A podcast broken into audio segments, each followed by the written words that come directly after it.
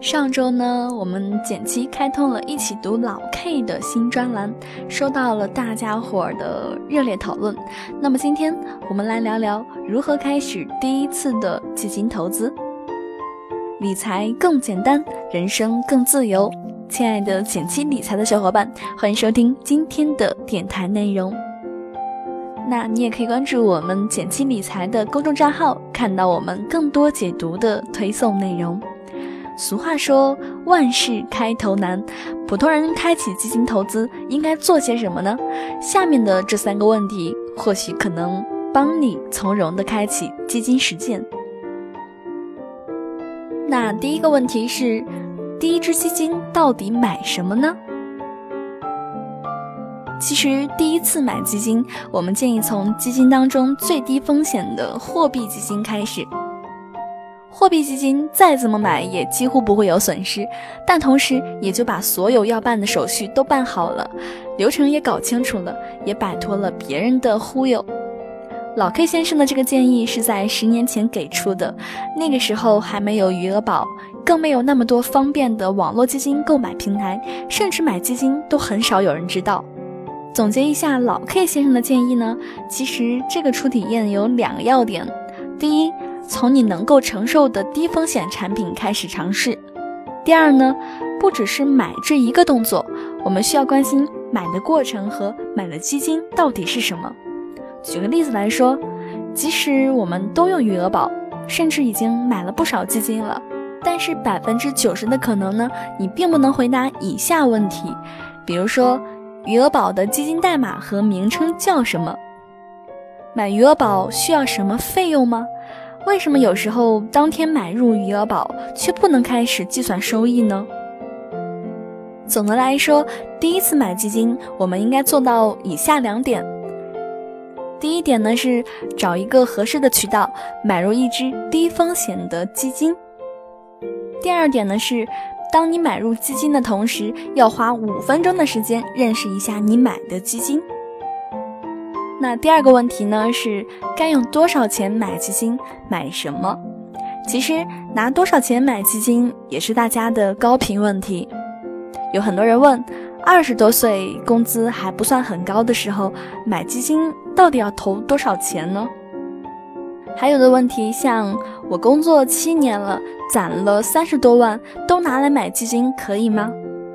老 K 先生呢，就曾经给大家介绍过一种非常简单的原则，叫做年龄法则，来辅助我们做出判断。这个算法很简单，就是你的年龄。如果你现在三十岁了，你至少应该在储蓄上投入百分之三十的资产，各种投资不超过百分之七十。那如果你现在四十岁了，那储蓄百分之四十，投资百分之六十。如果你现在六十岁了，储蓄呢应该是在百分之六十左右，资产呢是在百分之四十左右。也就是说，年龄越大越应该保守。方法虽然简单，但也明确了一个很重要的投资理念，那就是无论如何不要把所有钱都拿来做投资，优先安排好日常所需，再用闲钱来进行投资。当你用年龄算法分配了资金，并且预留了应急资金，你就可以比较从容的去投资，即便是投资失败，也不会让你倾家荡产。这点非常重要，决定了你的投资心态。显然，你用一种非常浮躁和压力巨大的心态去做投资的时候，一定去投机赌博，而不是投资。第三个问题是很多人问的，叫做投资基金风险在哪里呢？说起投资基金呢，有三个词大家频频说到：看不懂、怕亏、不敢买。第一次买基金，相信你对风险也有些忐忑吧？不过换个角度来说，当你真正开始思考投资基金的风险，你离掌握基金投资也越来越近了。老 K 在十年前的博客里也曾经阐述过他对风险的理解。他写道：“对于整个市场，我们是控制不了的，也是预测不了的。那我们只能接受这种风险，这就是系统的风险。也只有当你接受这种风险，我们才能获得我们希望得到的收益。这是不能回避、必须承受的。对于个股的涨跌，对于热点的轮动，对于基金公司和基金经理个性化的风险，我们可以通过长期投资和分散化投资去削弱和降低这种风险。那这种风险，我们是可以想办法进行规避的。而对于预测市场波段操作，甚至是盲目抢购新基金，我则认为这些是额外的风险，是我们可以完全避免的，而且也应该是避免的。我们要明白，第一，市场是始终存在系统性风险的，涨涨跌跌嘛，则是常态。曾经有一句话让我非常的印象深刻，说到。如果知道经济是有周期的，那破产的人还会自杀吗？同样的，如果市场波动无法避免，我们是否能够坦然接受呢？很多时候呢，所谓的坚持是知识、能力和心态的综合修炼的结果。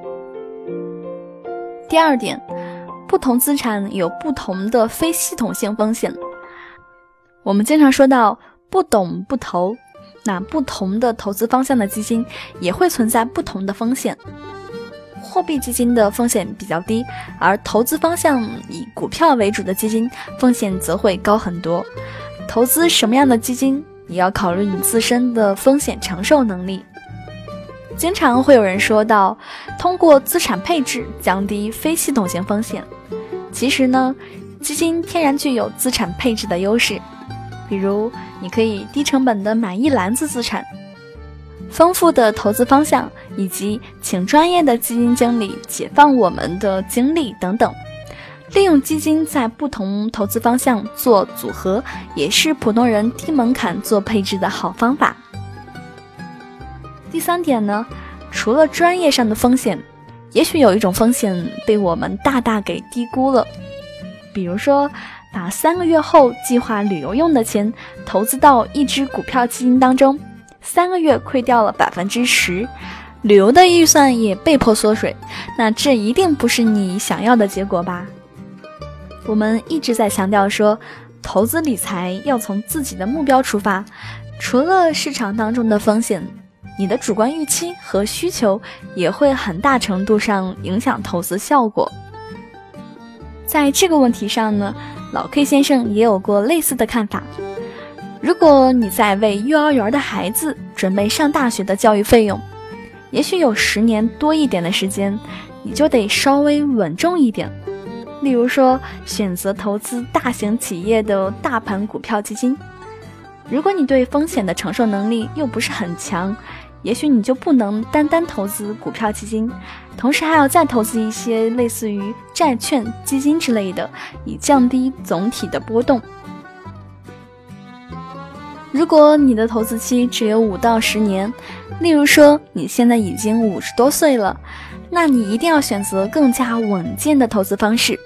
就算你心理素质很好，你也不能把你所有的资产都投资到股票基金里面，必须持有一定比例的债券基金。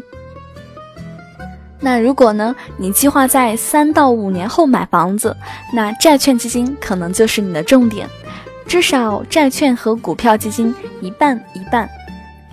如果再短的投资期，恐怕就要选择低风险的债券基金，甚至是货币基金，这样你的风险很低，甚至说没有，也就基本能保证在你投资期结束的时候，你不会亏本。某种程度上来说，我们投资基金最大的风险就是未来的我们背叛了现在的选择。我们应该清楚的知道，投资不仅仅是承受风险，获取收益。更重要的是服务你的生活，解放你自己。好啦，如果你喜欢今天的分享，记得给我点个赞哦。更多解读可以关注我们的公众账号“简七理财”，简单的简，汉字五六七的七，我在那里等你哦。